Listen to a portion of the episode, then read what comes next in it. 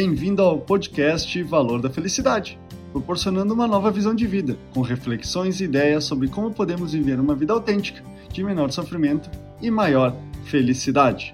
A vida, ao seu modo, vai colocando à prova o que acreditamos ser uma pessoa do bem.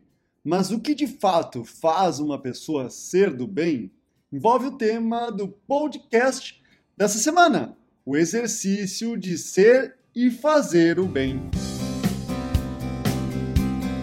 Pode ser uma pessoa que fale bom dia para todos com quem cruza, pare seu carro na faixa de segurança, auxilie as pessoas quando você vê que pode ajudar em algo, fale a verdade, faça doações, realize trabalhos voluntários em suas horas vagas, honre seus compromissos ou nunca se atrase.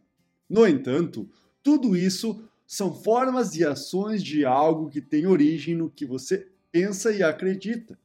Por isso, nada adianta uma pessoa querer parecer ser do bem perante os seus colegas se com a família tem um comportamento agressivo, ou ainda se quando vai à igreja, ao sair de carro, buzina e pronuncia palavrões ao primeiro carro que cruza sua frente.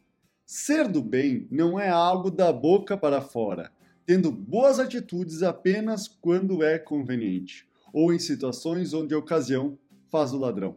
Ser do bem é muito maior, é a conexão entre o que você pensa e fala com o que age, pois, caso contrário, você será uma pessoa de duas caras, incoerente, falsa e dissimulada.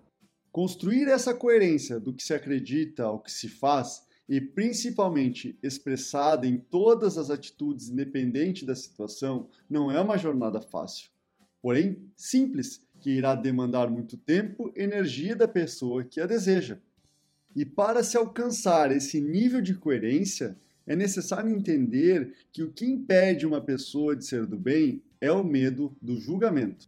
Enquanto uma pessoa não limpar seu medo de ser julgada, ela nunca irá expressar em sua totalidade a integridade, o que há de mais belo, bom, justo e verdadeiro que existe dentro desta pessoa.